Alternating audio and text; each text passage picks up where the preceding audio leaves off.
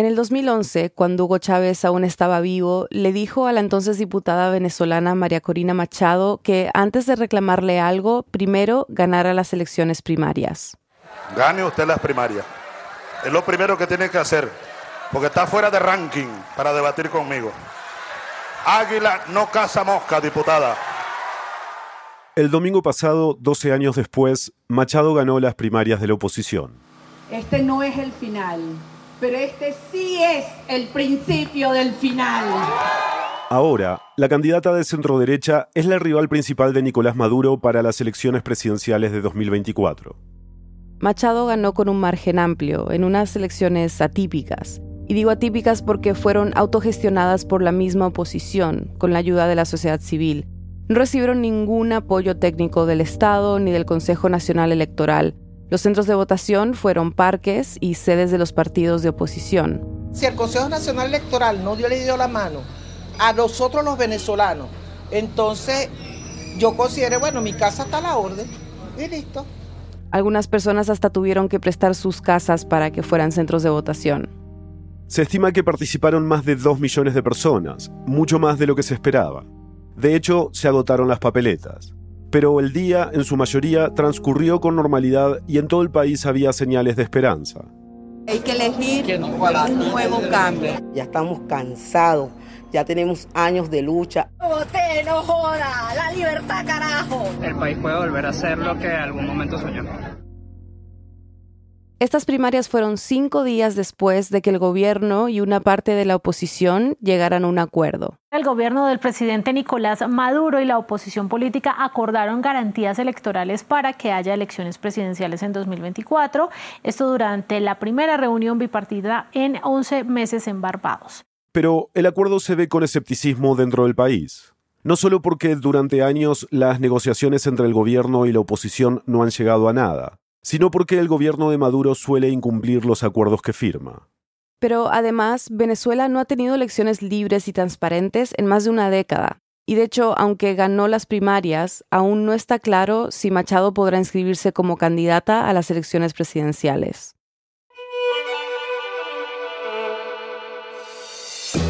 Bienvenidos a El Hilo, un podcast de Radio Ambulante Estudios. Soy Silvia Viñas.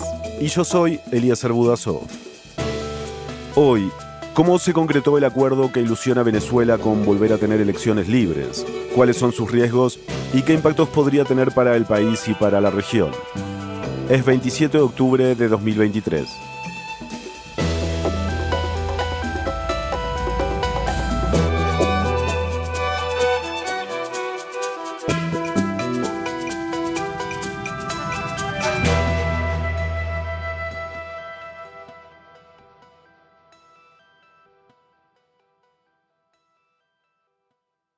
Los acuerdos entre el gobierno de Nicolás Maduro y la oposición se firmaron en Barbados después de meses de diálogo. Pero para entenderlos es importante saber que, al mismo tiempo, el gobierno de Maduro y Estados Unidos están negociando la flexibilización de las sanciones contra Venezuela. Todo a cambio de un acuerdo político. O sea, Estados Unidos estaba dispuesto a suavizar sanciones si el gobierno y la oposición llegaban a un acuerdo. Mariano, ¿qué fue lo primero que pasó por tu mente cuando supiste que el gobierno de Nicolás Maduro y la oposición firmaron un acuerdo? Bueno, eh, creo que siempre estuve muy interesado en leer con mucha precaución los términos específicos de ese acuerdo. Él es Mariano de Alba, asesor senior del International Crisis Group. Y dice que quería leer con cuidado los términos del acuerdo porque si bien las conversaciones entre Venezuela y Estados Unidos ya eran públicas, no estaba claro si efectivamente al final iba a haber la voluntad política para un acuerdo, tanto del gobierno de Nicolás Maduro como para el gobierno estadounidense, porque para el gobierno estadounidense que se firmara ese acuerdo obviamente iba a significar hacer una serie de concesiones en términos de flexibilización de sanciones al gobierno de Maduro Hace más de 15 años que Estados Unidos comenzó a imponer sanciones contra Venezuela. Las primeras llegaron bajo la administración de Bush y fueron contra el gobierno de Hugo Chávez. Años después, sancionaron empresas como la petrolera venezolana, PDVSA. Algunas de estas sanciones se intensificaron bajo el gobierno de Donald Trump. Si bien la economía venezolana colapsó en 2013 y presentaba problemas antes de que el país fuera sancionado, Estas medidas han tenido importantes repercusiones. Por estar sancionado, el Estado venezolano enfrenta muchas trabas para vender petróleo.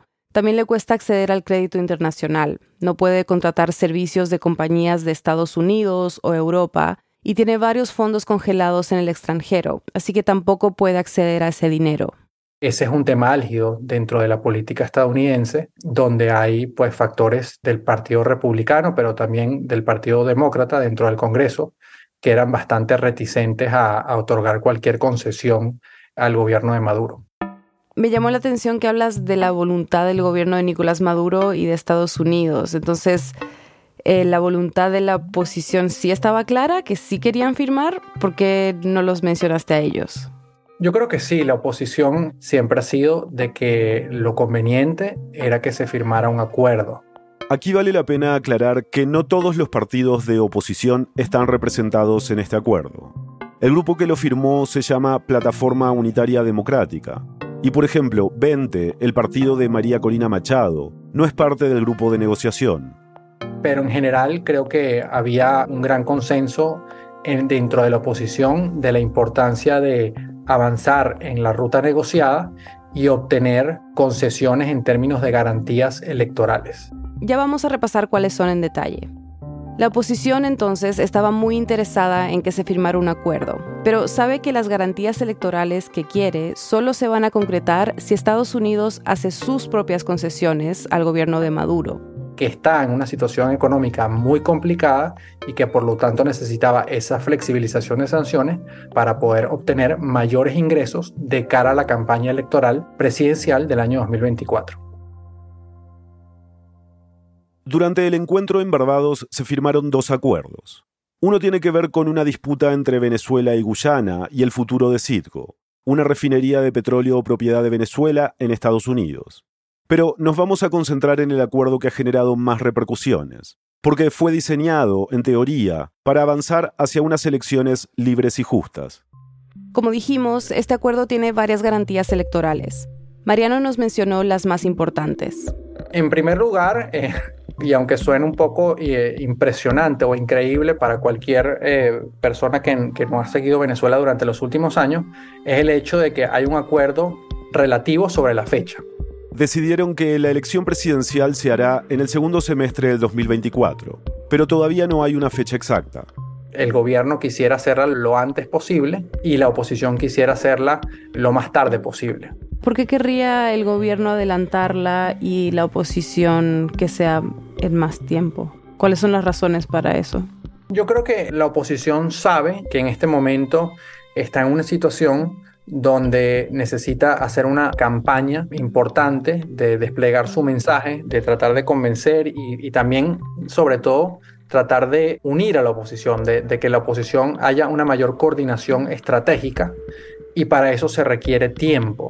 Mientras que para el gobierno, como ellos saben que al final del día la elección presidencial no va a ser en condiciones eh, libres y justas, no va a ser en condiciones perfectas, sino que van a seguir favoreciendo, quizás en menor medida, pero van a seguir favoreciendo al gobierno, a ellos les gusta mucho pues jugar con esa incertidumbre de la fecha y como controlan el Consejo Nacional Electoral, pues poner una fecha y que eso eh, de alguna forma agarre a la oposición poco preparada ¿no? para enfrentar la, la elección.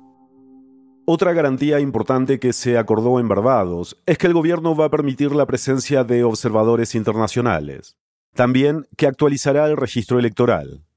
Esto último que menciona Eliezer es crucial, porque desde hace tres años la cantidad de votantes en Venezuela se ha reducido en parte porque los ciudadanos solo pueden inscribirse en las oficinas del Consejo Nacional Electoral y solo hay 24 en todo Venezuela. Existen lugares del país con 3 millones de habitantes donde solo hay una oficina con un funcionario atendiendo.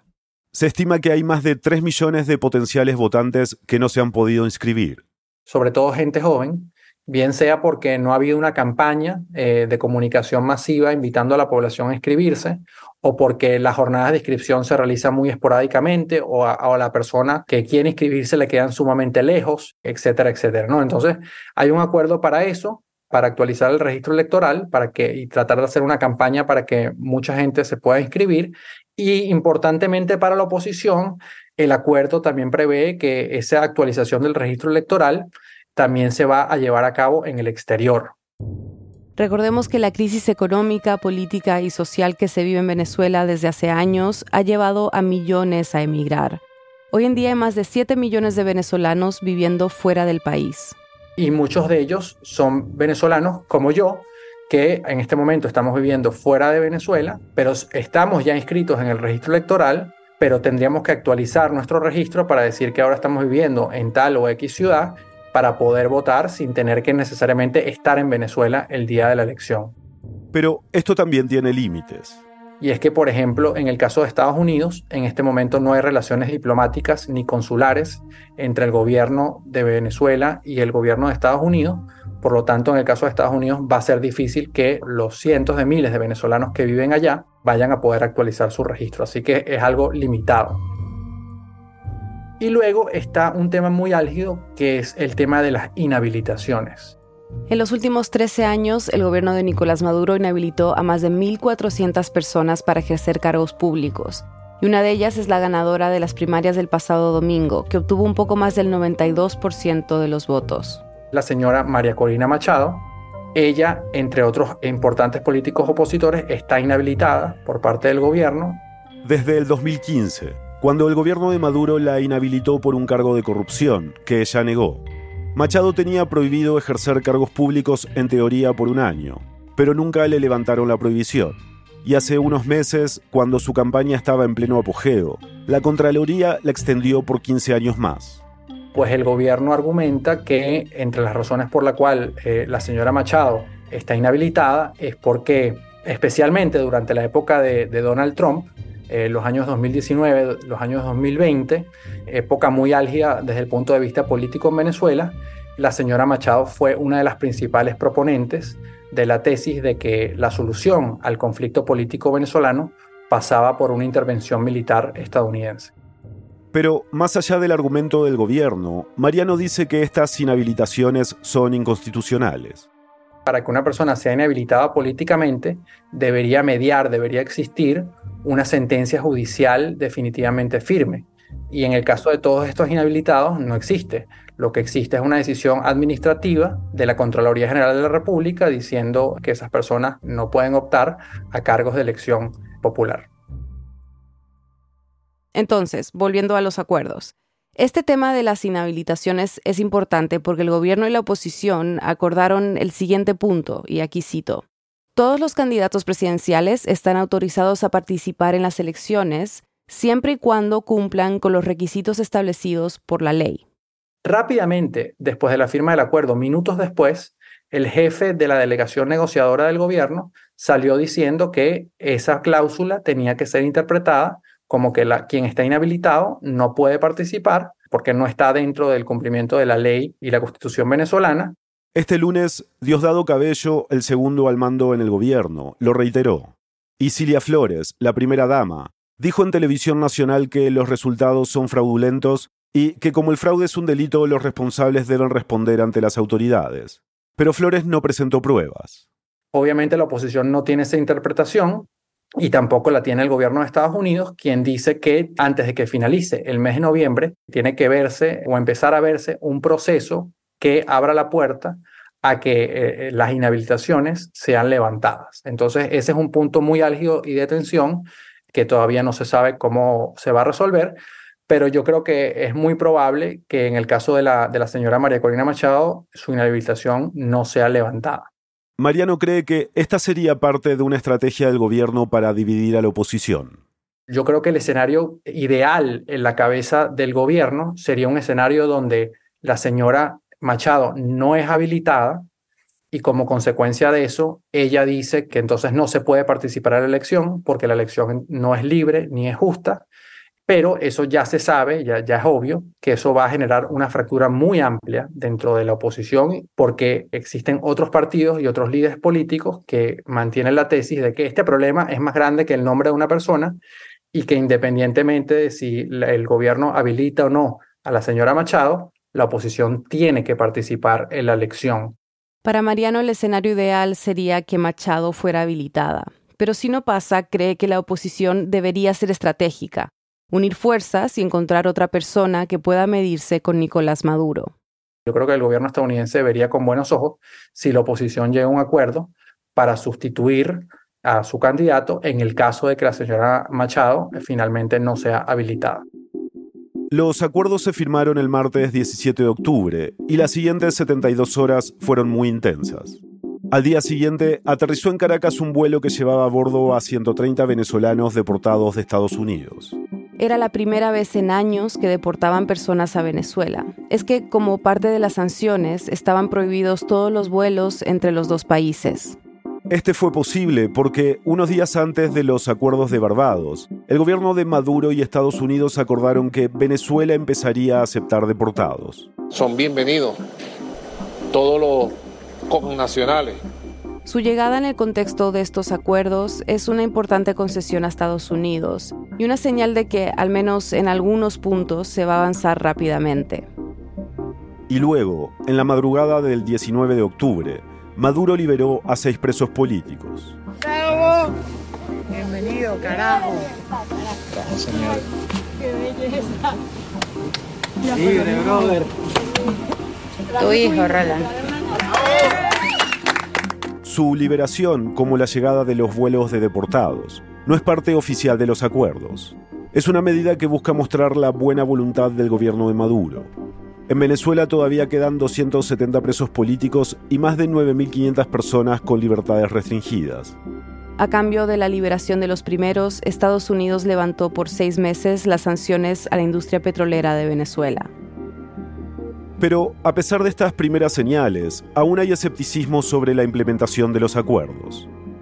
Después de la pausa repasamos con Mariano la relación entre Estados Unidos y Venezuela y los posibles impactos de este acuerdo para los venezolanos y para la región. Ya volvemos.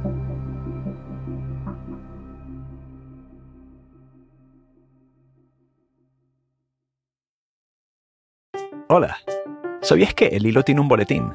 Se trata de un newsletter que te lleva a nuestro último episodio y también te da información extra con artículos y videos para profundizar al tema.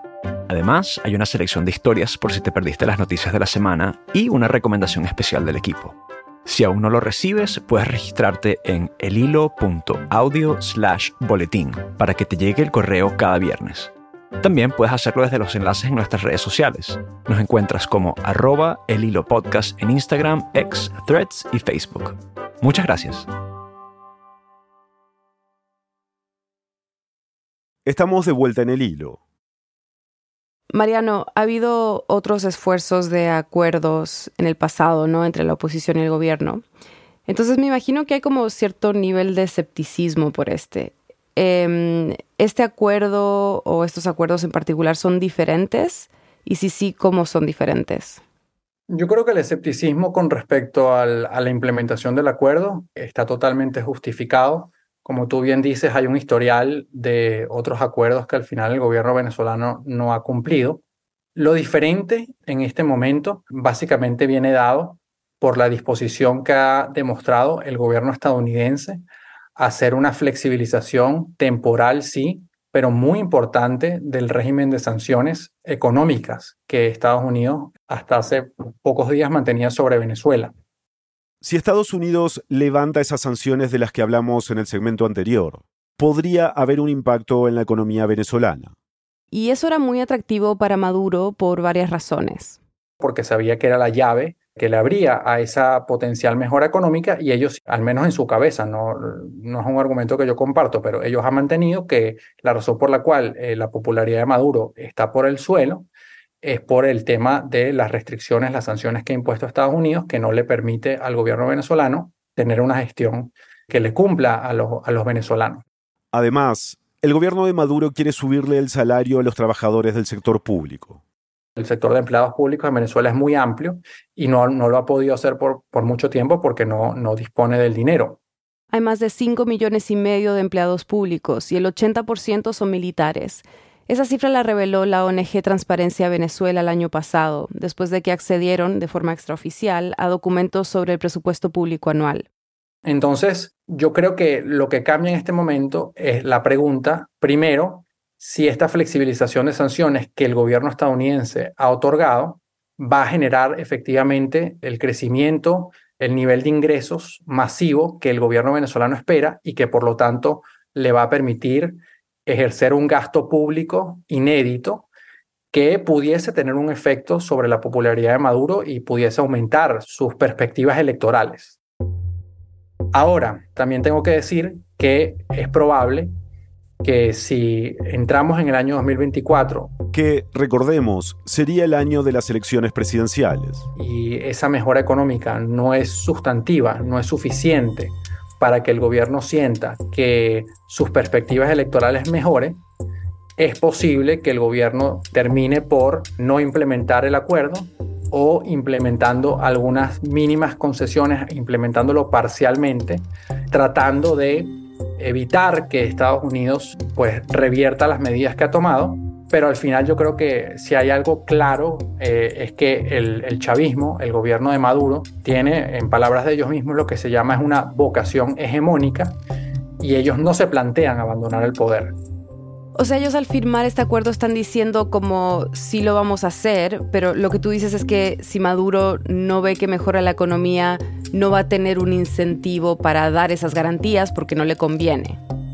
Correcto, correcto. Es decir, el acuerdo es entre el gobierno y la oposición, pero quien realmente puede cumplir lo que está establecido en el acuerdo en términos de garantías electorales es el gobierno de Maduro, porque al final, como decíamos al principio, el gobierno de Maduro controla todas las instituciones de Venezuela y es quien puede decir a la mayoría que tiene de miembros en el Consejo Nacional Electoral, pues hagan esto, hagan esto, etcétera, etcétera.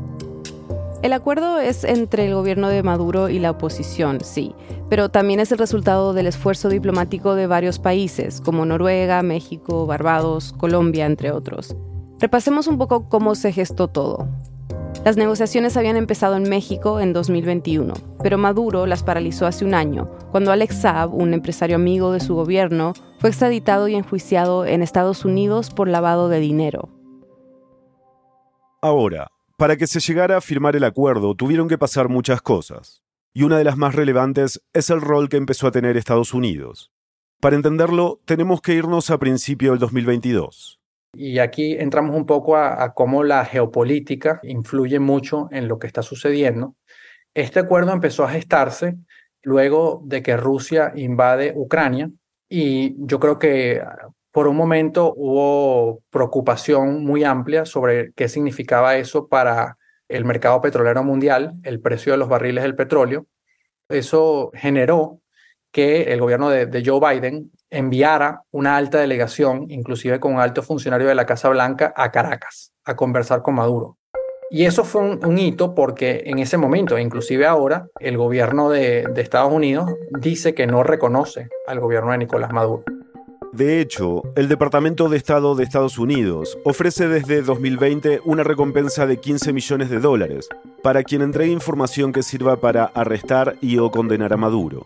Y aún así, cuando estalla la guerra entre Rusia y Ucrania, abre un canal directo de comunicación con el gobierno de Maduro y entonces obviamente empieza a imponerse la tesis de que primero la posible reinserción del petróleo venezolano en el mercado occidental, prohibida por las sanciones estadounidenses, sería útil y luego surge otro problema muy importante para, para el gobierno de Biden, que yo creo que ha marcado, más que el tema del petróleo, ha marcado la razón por la cual este acuerdo se concreta este año, y es el tema de la migración, y sobre todo la migración venezolana en números increíbles e inauditos en la frontera sur de Estados Unidos. Esta frontera lleva tiempo desbordada de migrantes de diferentes países.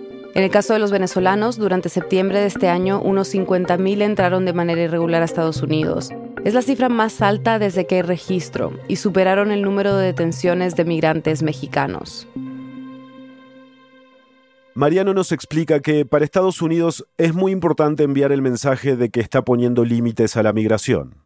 Porque ese es un tema que va a ser utilizado muy eh, fuertemente por los republicanos en la campaña por la presidencia de Estados Unidos también el año que viene. Y por lo tanto yo creo que parte del raciocinio del gobierno estadounidense en flexibilizar las sanciones, es decir, si nosotros flexibilizamos estas sanciones fundamentalmente petroleras y la situación económica en Venezuela comienza a mejorar, eso pudiese al menos aplacar un poco, limitar un poco que tantos venezolanos sigan eh, abandonando su país, quizás en algunos casos primero a algunos países latinoamericanos, pero en última instancia creo que se ha vuelto evidente que tienen el objetivo de, de eventualmente llegar a Estados Unidos por las oportunidades económicas que eso significa. Pero el acuerdo es entre el gobierno y la oposición, o sea, ¿Estados Unidos firma algo o tiene que firmar algo? Estados Unidos no firma nada, que eh, es, un detalle muy interesante. Estados Unidos, en respuesta al acuerdo firmado entre el gobierno y la oposición, responde flexibilizando las sanciones, porque la, la, política estadounidense con respecto a Venezuela es nosotros estamos dispuestos a transitar un camino de flexibilización y eventual levantamiento de sanciones en la medida que el gobierno de Maduro avance en un camino de restitución de las garantías democráticas. ¿Qué impacto podría tener el acuerdo en la relación entre ambos países, que ha estado rota tanto tiempo? Yo creo que eh, es posible que el gobierno estadounidense ni siquiera tenga la expectativa de que la totalidad del acuerdo esté implementado. Si el acuerdo se implementa en gran medida, yo creo que eso va a ser bien recibido por parte de la administración estadounidense y pudiese iniciar un proceso de restablecimiento formal de relaciones diplomáticas. Por ejemplo, no es un secreto que dentro del gobierno estadounidense hay un altísimo interés de volver a tener al menos una oficina de intereses, eh, consulado o una embajada en territorio venezolano, cosa que pues dejó de tener cuando hubo la, la ruptura de relaciones en el año 2019. Cuando Donald Trump reconoció a Juan Guaidó como el presidente legítimo de Venezuela. Guaidó era el líder de la Asamblea Nacional y la oposición lo proclamó presidente encargado en enero del 2019. En ese momento, Maduro dijo que Estados Unidos era intervencionista e imperialista y le dio tres días para retirar a su personal diplomático del país. Desde entonces no hay representantes diplomáticos de Estados Unidos en Venezuela. Pero Mariano dice que el acercamiento que estamos viendo ahora no vendría solamente desde Estados Unidos. Aquí hay algo muy interesante, que es que al final yo creo que en la comunidad internacional y con esto me refiero fundamentalmente a Occidente, en Estados Unidos, en Europa y también en buena parte de los países de América Latina, hay un interés de cerrar el capítulo eh, que no funcionó de la estrategia del no reconocimiento y del aislamiento del gobierno venezolano. Y eso solamente es posible, abandonar esas tensiones, si Venezuela tiene una elección que la mayoría de los países del hemisferio occidental puede reconocer como competitiva, como justa. Cuando se trata de la región, Mariano nos cuenta que son varios los países interesados en que este acuerdo salga bien, porque al igual que Estados Unidos, creen que puede ayudar a frenar en algo la migración. Aunque Mariano le pone paños fríos a esta idea. Yo creo que también los países latinoamericanos tienen que estar conscientes de que una elección no va a resolver el conflicto político venezolano. Esto es un, problema mucho más profundo, en el sentido de que lamentablemente el sistema político venezolano está estructurado de una manera donde quien controla el poder ejecutivo tiene todas las de ganar y quien está en la oposición tiene todas las de perder. Además del tema migratorio, hay intereses económicos en juego. Una anécdota muy importante en la firma de este acuerdo que se firmó en Barbados, justo antes de que se firme el acuerdo, le dan la palabra al canciller de Barbados que estaba allí. Now that the process has been concluded and Venezuela moves towards regaining its economic independence. Y el canciller de Barbados dice, gracias a este acuerdo, Venezuela va a recuperar su independencia económica. We are looking forward in the very near future to a Petro-Caribe II arrangement. Y ya nosotros estamos eh, deseosos de que esto abra la puerta a eh, un esquema que se conoce como Petrocaribe. Y ese esquema es básicamente un esquema donde Venezuela vendía petróleo a los países del Caribe, pero a precios muy subsidiados. Bajo este programa, Venezuela le suministraba petróleo y productos refinados a 17 países del Caribe y Centroamérica. PDVSA lo suspendió parcialmente en 2018. En la práctica, lo limitó para la mayoría de los países. Las razones principales fueron las sanciones económicas de Estados Unidos, la disminución de la producción de petróleo y la caída del precio del petróleo y gas a nivel mundial. Maduro ha dicho varias veces que va a relanzar el programa, aunque todavía no se ha concretado. Y los intereses económicos van más allá del petróleo. también, por ejemplo, en el caso de Brasil, hay un interés importante de que Venezuela le repague eh, a Brasil deudas que mantiene de miles de millones de dólares. Y en el caso de, de, Colombia hay un interés de que la situación económica en Venezuela mejore, porque Venezuela potencialmente, si la capacidad de consumo de los venezolanos aumenta, Venezuela es un mercado muy atractivo para las exportaciones de Colombia. Mariano, ¿tú qué tanto confías en que este acuerdo se vaya a respetar? dado todo lo que nos has dicho, ¿no? ¿Y, de qué crees que depende que se respete? Sigo siendo escéptico, es decir, creo que lo recomendable en este caso es ser escéptico, pero al mismo tiempo hay que decir que obviamente eh, eh, fundamentalmente los venezolanos, la sociedad venezolana en su conjunto, tiene que hacer un esfuerzo, tanto con sectores del gobierno como con sectores de la oposición, para generar incentivos y, pues para quien también lo prefiera, presiones para hacer más probable que el acuerdo se cumpla. Porque si no se cumple, si este avance se cae, Mariano ve un escenario muy negativo, donde, por ejemplo, un número importante de países no reconozca las elecciones presidenciales de 2024, o que se vuelvan a imponer sanciones.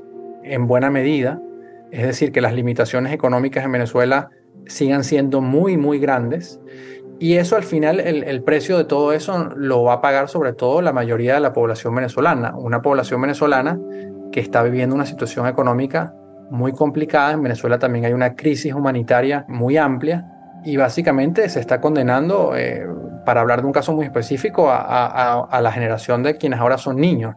Niños que no comen tres veces al día porque sus padres no tienen suficientes recursos es tan grave la situación que según la ONG Caritas, el 65% de los niños en Venezuela tienen signos de desnutrición. Además de eso, hay muchísimos que no están yendo al colegio. Ha sido uno de los peores inicios del año escolar en términos de deserción escolar.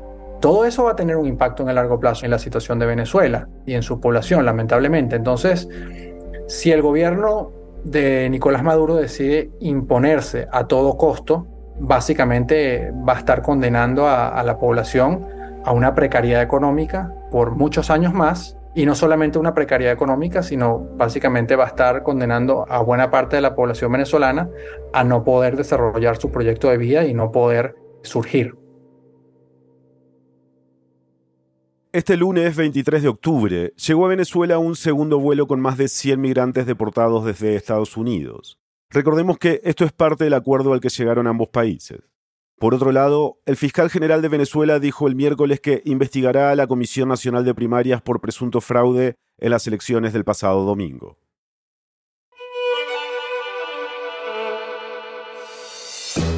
Este episodio fue producido por Mariana Zúñiga y por mí. Lo editaron Silvia y Eliezer. Bruno Celsa hizo la verificación de datos. La mezcla, el diseño de sonido y la música son de Elías González. El resto del equipo del Hilo incluye a Nausica Palomeque, Analía Llorente, Samantha Proaño, Paola Leán, Juan David Naranjo Navarro, Elsa Liliana Ulloa, Natalia Ramírez y Desire Yepes. Daniel Alarcón es nuestro director editorial y Carolina Guerrero es la CEO de Radio Ambulante Estudios. Nuestro tema musical lo compuso Pauchi Sasaki. El Hilo es un podcast de Radio Ambulante Estudios. Si valoras el periodismo independiente y riguroso sobre América Latina, te invitamos a unirte a nuestras membresías. Al donar, estarás contribuyendo directamente a que el hilo siga reportando sobre nuestra región. Visita elhilo.audio barra apóyanos. También puedes seguirnos en redes sociales, recomendar nuestros episodios y suscribirte al boletín de correo. Yo soy Daniela Cruzat, gracias por escuchar.